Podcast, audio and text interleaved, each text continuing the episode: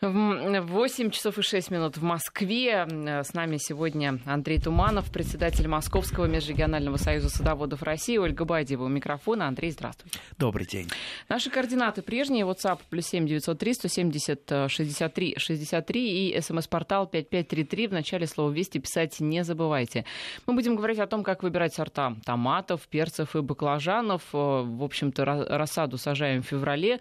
Время летит быстро, скоро уже Новый год. За новогодний новогодними праздниками, я думаю, вы а, после них будете какое-то время отходить, уже будет не до рассады, поэтому рассаду и семена, по крайней мере, на рассаду надо, наверное, уже сейчас выбирать. Именно сейчас, именно сейчас. Кстати, а, многие подходят ко мне вот вчера подошел один очень известный человек, сенатор. Да, я, говорит, сажаю, только никому не говори. Я говорю, что ж вы стесняетесь-то? Ну что же вы стесняетесь? Ну так вот, говорит, ну неудобно. А, так что э, наших все больше и больше становится тех, кто сажает, сеет, тех, кто собирает, тех, кто привык, вернее, не привык ждать милости от государства, а То есть привык... импортозамещение на собственном примере да, практически. Да, да. Ну, теперь давайте про э, сорта, что будем сажать, что будем сеять. Вот как вы думаете, вот приходите вы в магазин, там э, выставлено на полочках разных фирм, ну, штук 200 разных сортов томатов. Как выбирать будем? Ой, кошмар. Проще не выбирать и уйти из магазина. А спросить у вас. Спросить. А я не отвечу, я не отвечу. А как я отвечу, какой сорт или гибрид выбрать? Их много. У каждого свой вкус, у каждого свое, какие-то свои пожелания, у каждого э, опыт свой. Мы же будем подбирать не только по картинке. А, кстати, по картинке-то большинство и подбирает. Э, у меня, например, э, в интернете э, есть страничка, куда выкладываются фотографии. Вот, вот там, где альбомы с томатами, как только вот кто бы не выложил какую фотографию, сразу же обрушиваются там комменты. Ой, хочу такие же. Ой, таких... Вот вышлите семена, ради бога, вышлите семена. Во-первых, еще раз, по картинке не выбирают. Я вот всегда э, сравниваю, ну, в основном в связи с деревьями, э, с садом, что выбирать э, сорт растений, это надо как жену, как будущего члена семьи, э, исходя из множества характеристик, а не только там по картинке увиделись. Томаты тоже или перцы, или баклажаны, мы выбираем не по картинке. Поэтому прежде чем идти в магазин, нужно как минимум для себя понять, а что мне надо. Вот давайте начнем с опыта. А, вот, э, я так сейчас немножечко э, буду упрощать. В основном томаты делятся на три достаточно большие группы, на самом деле побольше. Это индетерминантные, полудетерминантные и детерминантные. Не путайтесь, э, не пугайтесь этих э, понятий, ничего страшного нет. Э, скажу проще. Индетерминантные – это высокорослые, которые не ограничивают свой рост. То есть вот пока тепло и светло, они растут. Растут, на них побеги, на них цветы, бутоны, завязываются новые помидорчики. Это один полюс. Другой полюс – это детерминантные, или есть еще там под, подгруппа супердетерминантные. Вот они маленькие, ранние, на них завязалось там три, четыре кисти, и все. Они остановили, они больше не будут расти. Они работают на урожай, все их, э, как говорится, цикл... То есть они не работают на ботву, да, условно говоря? Нет, не на ботву. Они э, вот э, для того, чтобы в короткий период у вас созрел урожай. Этот урожай, естественно, меньше будет, чем у индетерминантных намного меньше, но это гарантированный урожай. Угу. А и если... он появится раньше? Конечно, раньше. И он гарантирован. Если вы человек неопытный, то есть вот только э, там первые, там, начинаете сажать у себя в теплице первые разы, то если вы посадите индетерминантные, самые урожайные, самые там, может быть, какие-то интересные, у вас, скорее всего, ничего не получится. Э, по ряду причин. Одна из этих причин, что придет там фитофтора очень рано, погубит ваши посадки, и так и останетесь либо с мелкими, либо не покрасневшими томатами. Будете потом говорить, говорить, вот живем мы в стране вечно зеленых томатов. А, а если бы вы выбрали, исходя из своих возможностей, детерминантный или супердетерминантный, вы бы, несмотря на отсутствие опыта, получили бы свой урожай. Посерединке этих двух полюсов это полудетерминантные, самые, пожалуй, распространенные. Поэтому прежде всего выбирайте исходя из э, э, раннеспелости, детерминантности. Ну естественно, нужно этими э, сортами и гибридами варьировать. То есть, э, вот, допустим, я сажаю и индетерминантные, и полудетерминантные. Естественно, детерминантные для того, чтобы получить ранний урожай, чтобы ну, этот вот большой урожай будет, этот средненький, а этот э, совсем ранний-ранний.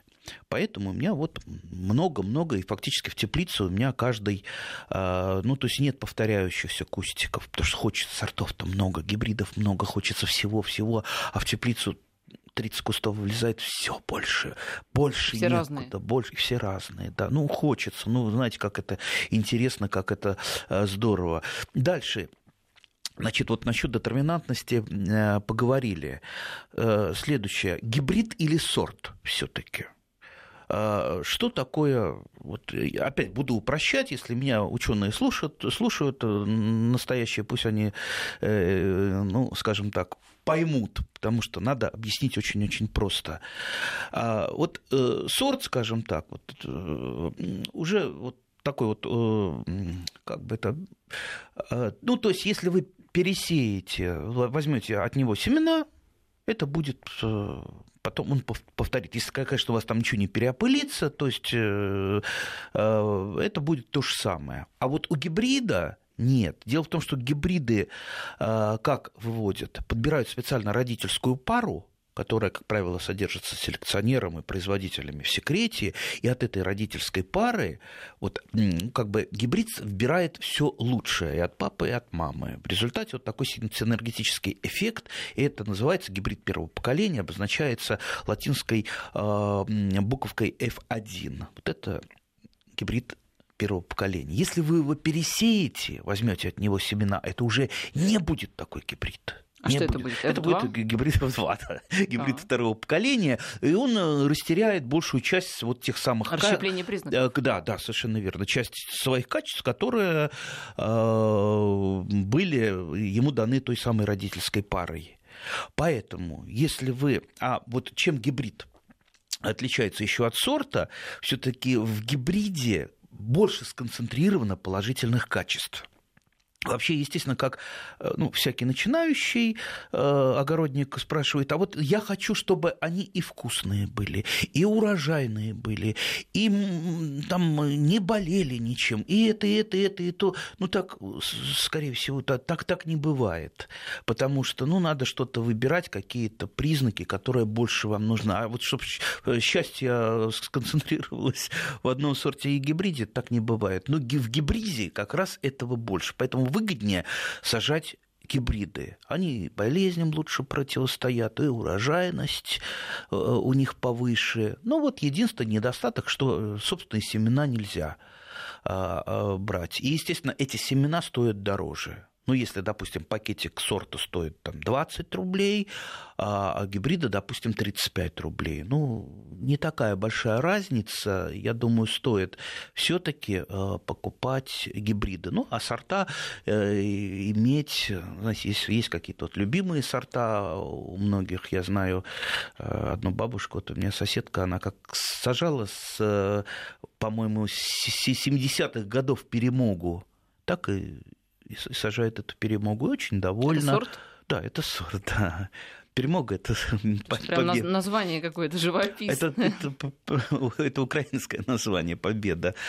Вот. Я, естественно, перепробовал, ну, наверное, сотни разных сортов. Не могу сказать, какой любимый. Все они э, любимые. Есть, допустим, э, группа сортов бифштексных. Что это такое?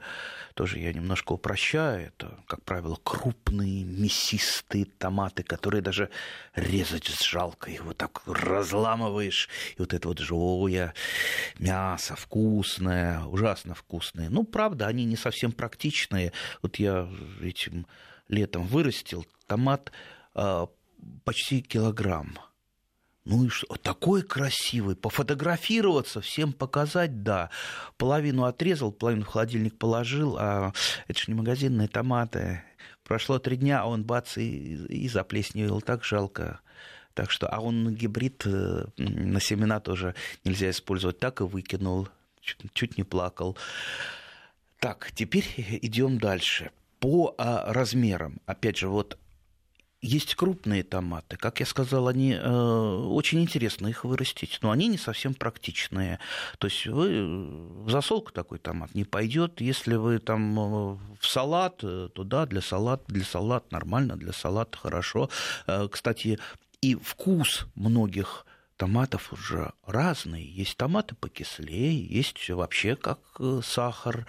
Например, я Э, очень не люблю почему-то, хотя у меня лучше всего получаются желтые томаты. Вот как я желтые не посажу, это просто такое море. А я их, э, ну, не ем. Они мне сладенькими какими-то кажутся. А у меня вот мама с большим удовольствием э, ест. Поэтому мы вот так вот делим. Мне красные, ей желтые. А, так что исходя из вкуса, исходя из цвета. Кстати, томаты могут быть и такого темного, фиолетового, почти черного цвета, тоже очень вкусные. А есть зеленые томаты, которые не краснеют, но зато по своим вкусовым качествам а они, пожалуй, на а, таких вот первых местах особо мне запомнился я так вот люблю очень томат. Название тоже не очень, может быть, удачное для каких-то маркетинговых э, продвижений называется «Болото». И он такой болотный, болотного цвета, как тина. Э, и да, не краснеет, но ужасно-ужасно вкусный. То есть вот если его там, салатик порезать да с лучком или просто так, это просто вот сказка, закрыл глаза и верх блаженства. А есть томаты совсем маленькие, допустим, их еще называют э, там черри, виноградные, а, очень хорошо идут и покушать просто кстати, в последнее время я все чаще и чаще вижу в магазинах, в таких коробочках продаются именно такие маленькие черри. И многие хозяйки перешли именно на них, потому что ну, считают они вкуснее, удобнее в готовке. У меня, кстати, много-много, там, десяток, наверное, лет, даже больше а, в центре Москвы, в редакции за окном. Я сделал специальное такое местечко. А, там решетку поставил такую, и там росло, э, росли томаты. Как раз вот именно, именно такие.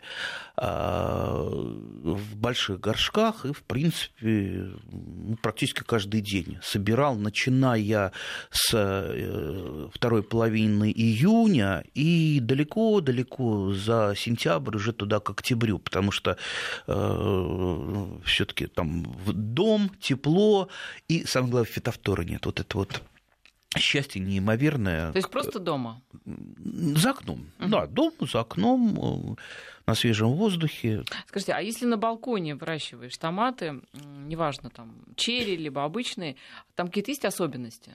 Да, конечно.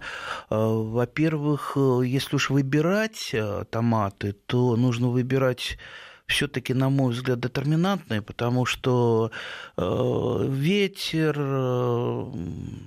буря э, просто вас все поломает, э, потому что, особенно если это высоко, как какие-то там высокие этажи, поэтому лучше какие-то вот коротенькие, э, коренастенькие, или вот такие, как я выращивал черри, они в таком вот вампельном виде, они как раз вот вдоль горшков свисали, Э, ну, правда, у меня много падало вниз. Хорошо, там был газончик. Э, э, при сборе собираешь томаты, падают. А там одна бабушка-соседка это видела и ходила туда за томатами, как за грибами, собирая их на газончик. Они не бьются, они маленькие, но очень вкусные. Она еще спросила, а можно я тут пособираю? Конечно, говорю, собирайте, нам всем хватает.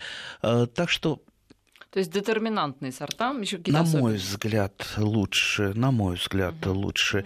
Не стоит увлекаться там, какими-то суперурожайными. Вообще, а, мы же не э, садоводы, мы же не промышленная плантация. И э, не самое главное для нас собрать очень большой урожай. А, для нас самое главное собрать, во-первых, вкусный урожай, во-вторых, полезный урожай. В-третьих, ну, какой-то вот необычный урожай, чтобы томаты были такие, чтобы было, ну, как говорится, и в руке поддержать приятно, и соседям показать, э, родственникам. То есть мы добиваемся какого-то результата. Для нас э, важно, важно, что, важно вот это вот огородное счастье, чтобы вот достигли, смотрите, я что вырос, а потом порезали, попробовали, ах. Э, теперь э, по поводу болезней. А все-таки про балкон. А, да. Еще какие-то особенности есть там с опылением, если, например, вы на лоджии да, выращиваете? Нет, томат э, самая пыляемая культура. Э, в принципе, если вы видели, цветочек, цветочек закрыт таким э, тычинкой с пестиком, таким чехликом, и там, там и происходит под ним опыление. В принципе, если вы хотите помочь, то есть это не пчела а опыляемые, там пчелки не нужны. Если хотите помочь опылиться, просто, знаете, палочкой или карандашиком можно так вот аккуратненько постучать по кисти по томатной, опыление произойдет.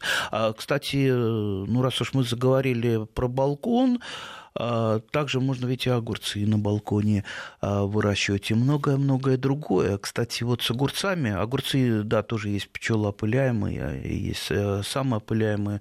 Если пчелоопыляемые вдруг огурцы у вас, и некому их опылить, очень просто это сделать самому. Совершенно такая простейшая операция. Вы мужской цветочек срываете, я думаю, мужской цветочек каждый э, определит, он э, без завязи. Обрываете листочки, просто вот вставляете в женский женский цветок, и опыление происходит. Так что это не сложно. Я таким образом арбузы у себя в теплице опыляю. В теплице пчел не летают, а арбузы, ну, большинство арбузов, они как раз пчелоопыляемые.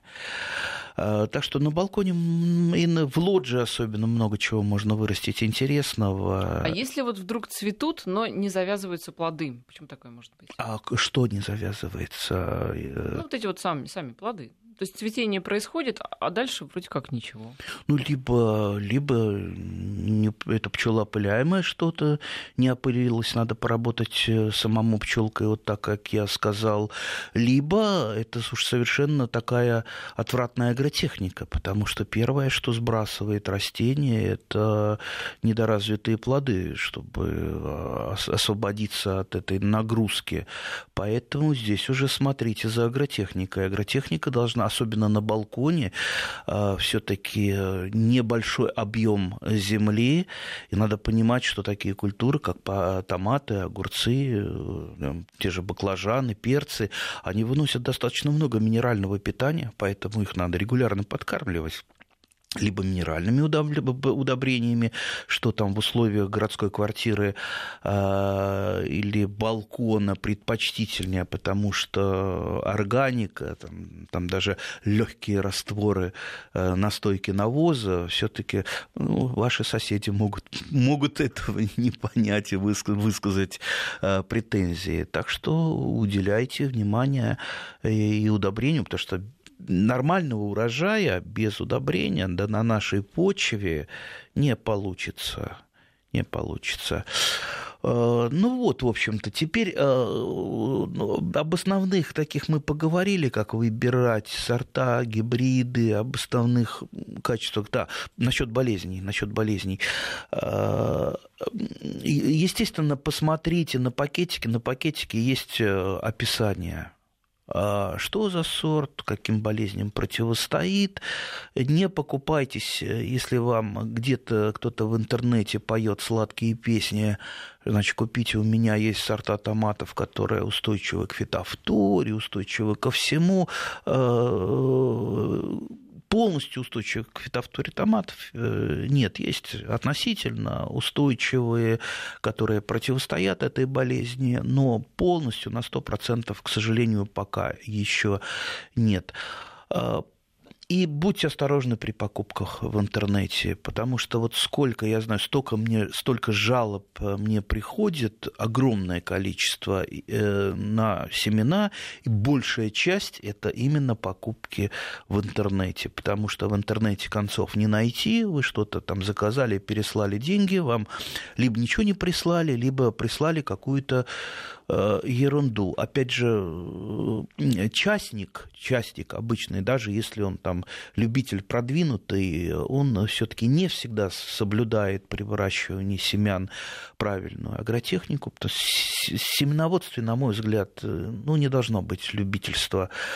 Он может Э, пропустить какие-то болезни, и вы просто мало того, что э, заплатите деньги большие, неизвестно, что приобретете, да еще притащите к себе э, дополнительно болезни, от которых потом будет трудно-трудно избавиться. Поэтому я, например, предпочитаю все-таки в магазине покупать гибриды современные, ну а там уже какие, какого цвета, какого размера, и, как я уже сказал, там уровня детерминантности, это уже а, вы выбираете сами. Ну, естественно, конечно, а, лучше, если у вас будет разнообразие томатов. И вы вот как сами нащупаете, какие вам Э, какие вам больше подходят, и становите на них выбор, и будете выращивать э, самое вкусное, самое лучшее, самое любимое,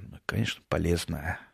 Вот э, слушатели на наш WhatsApp пишут, э, теоретически один куст гибрида можно разводить годами. Материнский куст живет в шкафу или в круглогодичной теплице. С него регулярно срезают пучок черенков, укореняют и в рост.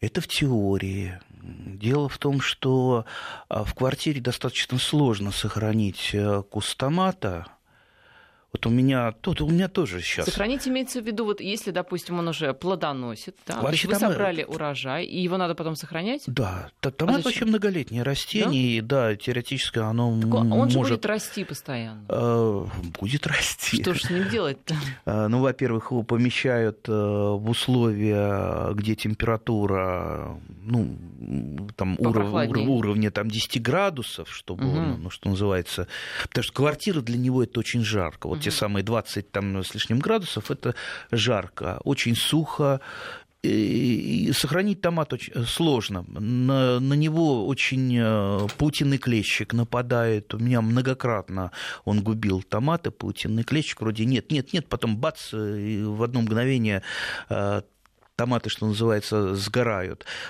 Поэтому достаточно сложно. Да, можно вегетативно размножать томаты, но это скорее все-таки такой вот юнацкий опыт, который вряд ли подойдет для широкого использования. У нас сейчас пауза и продолжим. Андрей Туманов, председатель Московского межрегионального союза садоводов России. На студии вот нас спрашивают, как поливать томаты, чтобы снизить вероятность появления фитофторы сверху на листья или под корень. Ну, конечно, под корень. Что у нас любит фитофтора? А это, а, а это снизит э, фитофтору? А, это снизит риск. Угу а не только полив, э, вот как это, по листьям или под корень, вообще э, желательно, чтобы в теплице максимально был сухой воздух. Если вы этого добьетесь, сухого воздуха, не будут капли висеть, на листья капать, ведь вот эти вот мелкие капельки, это как раз вот через них и входит, скажем так, фитофтора, опять немножко упрощаю, а, поэтому, если в теплице максимально сухо и нет вот этой сырости, особенно капелек воды, это очень-очень хорошо. Как этого добиться? А добиться этого можно только э, не просто поливом под корень. Вот как я, допустим, себя поливаю в теплице, а, вот перед поливом вокруг э, стволика э, куста делается такая вот луночка, туда поливаешь, хорошо, причем проливаешь. Томаты желательно поливать редко, ну, чтобы Обильно. да, хорошо пролить, Утром, пролить да, наверное? с пласт почвы. Ну, в принципе, я поливаю тогда, когда приезжаю, мне уже трудно там либо утром, либо вечером, потому что это в зависимости от обстоятельств. И потом после полива как э, влага впиталась, э, сухой почвой просто вот эту вот ямку мульчируешь. Все почва остается абсолютно сухой. Во-первых, ничего у вас не выйдет, то есть вы зря не таскаете воду, которая потом испарится и улетит. Естественно, все это корням достанется э, томатов, и будет теплиться сухо. Много всевозможных есть способов полива, вот это один, который я сказал.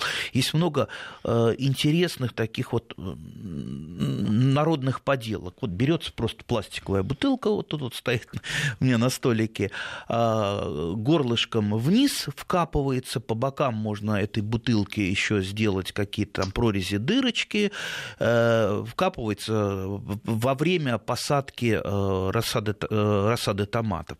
И вот потом поливается именно сюда, вот в вырезанное, вырезанное дно бутылки. То есть вы туда полили, и потом какой-то крышечкой закрыли. Получилось так, что влага то есть вода, которую вы вливаете в бутылку, она распространяется по пласту почвы, там, где как раз концентрируются корни. Но не по поверхности. У вас поверхность почвы остается сухой. И, естественно, влажность э, не, не такая высокая, как в тех теплицах, где поливается по поверхности почвы. Так что берегите себя, берегите воду и берегите растения от фитофторы. Фитофтора – это Э, та самая неизбежность, э, но если мы умело будем пользоваться вот такими профилактическими мерами, а сухость воздуха это профи... такая хорошая профилактическая мера, а если мы еще будем профилактически э, хотя бы там пару-тройку раз а, опрыснем фунгицидами, препаратами против грибных болезней, профилактически, и желательно правильно опрыскивать оборотную сторону листа прежде всего, прежде всего, потому что именно с оборотной стороны она заходит, тогда мы уже получим настоящие, ну что называется, настоящие урожаи. Так что делаем правильно. Еще вопрос, надо да. ли периодически менять в парнике землю или достаточно удобрять? Ну, конечно, вообще желательно вести плодосменно. А, понимаете, вот это вот э, такая вот азбука с которой начинают э, э, воспитывать агрономов, э, любителей, что никогда не сажайте культуру по культуре, потому что накапливаются возбудители болезни в почве. Ну, почва тоже выбираются от, оттуда те самые элементы, которые больше предпочитает это растение, особенно если это интенсивная культура. Поэтому вот идеальный вариант, ну хотя бы, ну такой полуидеальный вариант, это иметь две теплицы, где вы сажаете в одной теплице помидоры, в другой теплице огурцы. И каждый год меняете. Вот это вот. А если вы сажаете э, из года в год в одной теплице, ну нет у вас, да, другой, ну что, ну остается только, да, менять почву хотя бы там раз в два года, но это, что называется, такой тут трудовой подвиг, опять же, смотря какая теплица, представьте, а где вы возьмете э, другую почву? Ну, откуда-то с грядок, с огорода, ну, это еще ничего. А так вот э, купить вы почву не купите нигде. То, что сейчас продается, как мы уже не ну, раз рассказывали, грунт, да, это торф в основном. Это торф, в который хорошо, если там его раскислили, приготовили правильно, там добавили минеральных удобрений, а Э, такого, чтобы там чернозем какой продавался, ну, бывает, там из Курска привозят э, чернозем, но за продажу чернозема это вообще считать, считаю, сажать в тюрьму надо, потому что э, это варварство, это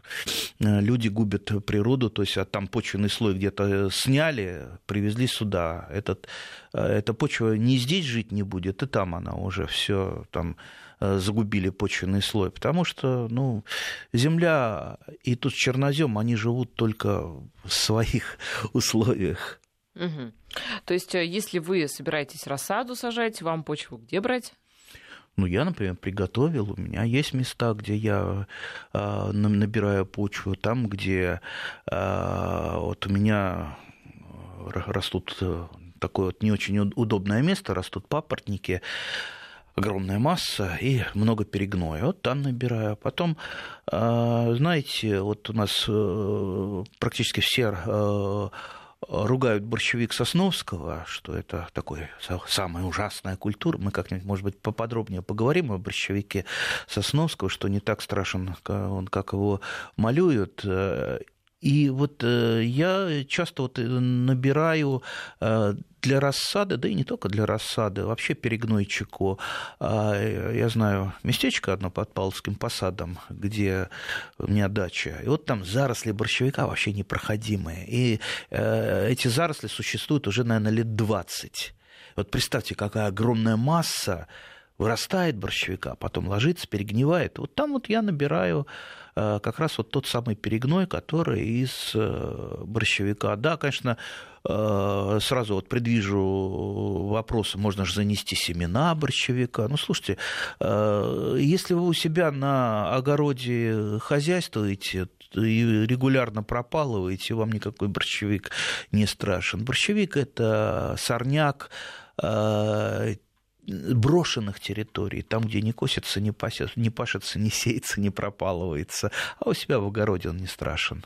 Но если все-таки вы э, с, на зиму не смогли, там, не успели, да, не знали набрать землю, Тогда в магазине, где сейчас? Ну, в магазине вы про- продается. Торф, почему? Ну что? Нет, а он э, вполне приемлем, как, как грунт, там сбалансированное питание добавлено. Я, я, я же не против этого. Я, э, хотя я, ну, не знаю, вот в своей жизни ни разу не сажал сажал в такие почвосмеси, потому что вот мы, э, наш род так вот из крестьян, весь, все крестьяне. А крестьяне, они лишний раз в магазин не пойдут ничего покупать, они лучше свое. Ну зачем я буду платить э, за этот э, грунт, когда я лучше его сделаю сам? Вот он у меня стоит на даче, приготовленный в ведрах, придет время, привезу его в городскую квартиру и начну там ящички, коробочки, горшочки. Вот уже руки-то чешутся, ой, как чешутся.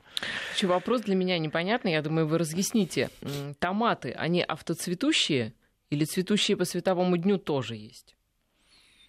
Что имеется в виду, интересно? Ну, то, то тоже не совсем а автоцветущие.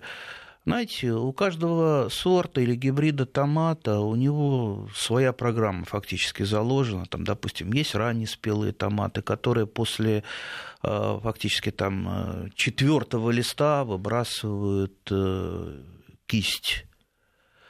А, от цвета это не зависит, это скорее вот, ну, вот заложенная в гены программа, потому что если мало света, не хватает, эта кисть, скорее всего, э, просто отвалится. То есть томат будет вытягиваться, а кисти, они э, недоразвитые опадают.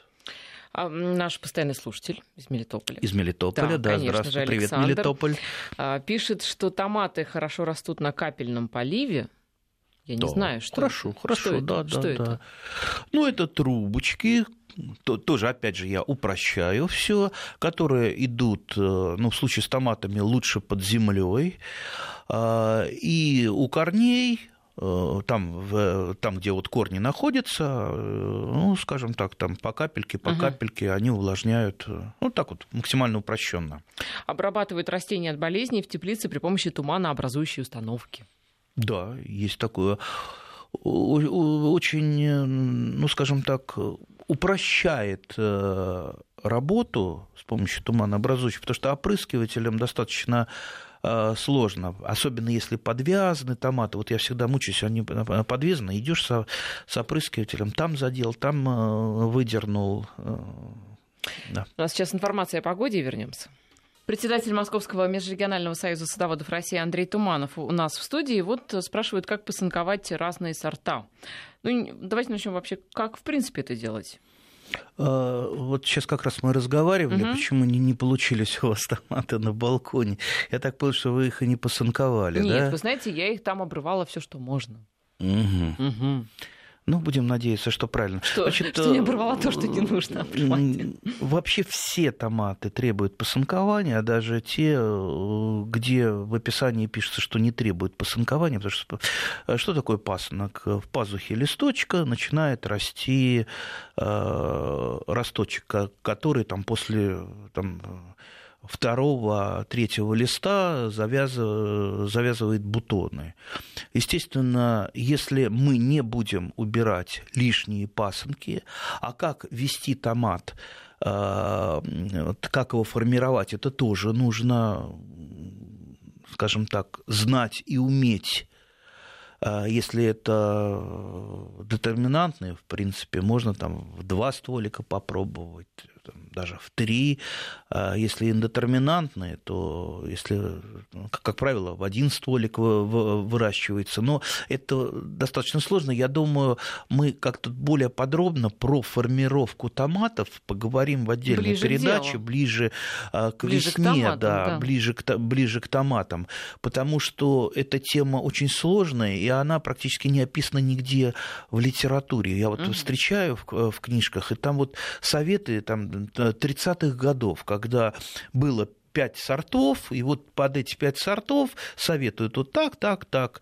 На самом деле гораздо это сложнее. Так вот, возвращаясь к пасынкам, пасынки лучше э, либо обрезать ножницами, даже можно маленькими маникюрными, а, либо просто отщипывать. Отщипывать таким образом или обрезать, чтобы оставался небольшой пенечек. То есть ну, вот не совсем, потому что если мы совсем его э, сдернем э, так, там может проснуться спящая почка и пойти опять э, пасынок отсюда же. Если мы оставили небольшой пенечек, э, что из этого места уже больше не пойдет э, пасынок. Кто-то, знаете, мне рассказывал из южных регионов, что то ли ездил он в южные регионы, что там вот эти томаты э, просто вот все нижние листья они вообще обрывают. То есть томаты практически голые, потому что, чтобы вот все это в листья не уходило, не только пасынки, но и листья. А, без экстремизма. Без экстремизма. Без экстремизма. Что значит все оборвать? Оборвете все нижние листья, у вас просто э, фотосинтеза не будет. Ну, листья нужно обрывать тогда, когда нужно, а не просто так для того, чтобы оборвать. Как правило, да, э, нижние листья, вот при подходит какой-то срок, ведь лист, он тоже ведь э, не вечен, он живет какой-то э, какой период, потом он, э, на нем поселяются, как правило, грибные болезни, пятнистые, толстости, он сам немножко желтеет, и он становится нахлебником. Тем более он, как правило, внизу, сверху э, другие листья занимаются фотосинтезом, а этот вот уже в тени, э, плохо работающий, да еще с признаками болезни. Вот тогда этот листочек э, нужно убирать, потому что он, в принципе, не нужен. Он нахлебник. Опять же, немножко упрощаю, но вот примерно схема вот такая, а не так. Вот просто взяли, как это самое, косой, Э, или секатором, да постригли все листья. Нет, надо осторожно. Это как, знаете, вот тот самый совет, что перед уборкой картофеля за две недели надо скосить всю ботву ужас, если вы там до уборки, у вас зеленая ботва стоит, вы ее покосили за две недели, да вы не доберете столько урожая. То есть это вот совет выскочил про скашивание ботвы, он скорее из э, большого э, сельского хозяйства, там, где тракторами, вернее, картофелекопалками идет уборка картофеля, и ботва, она просто забивает картофеля копалку.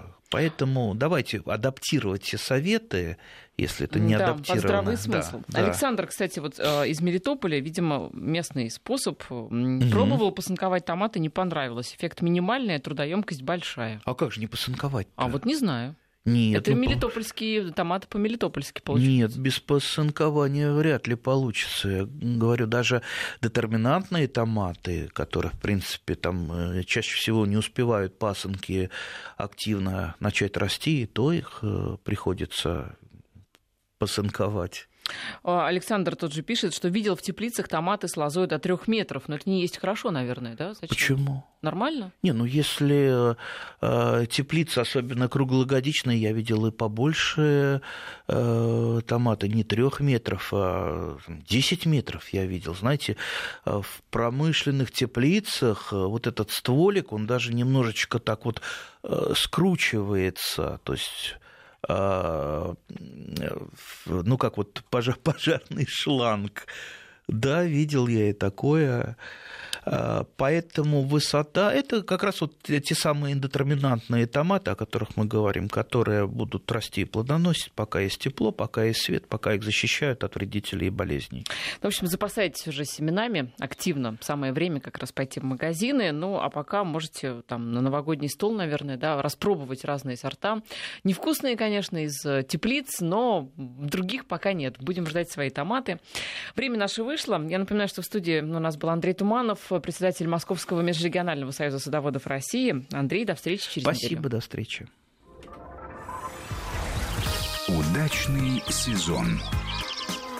Все о загородной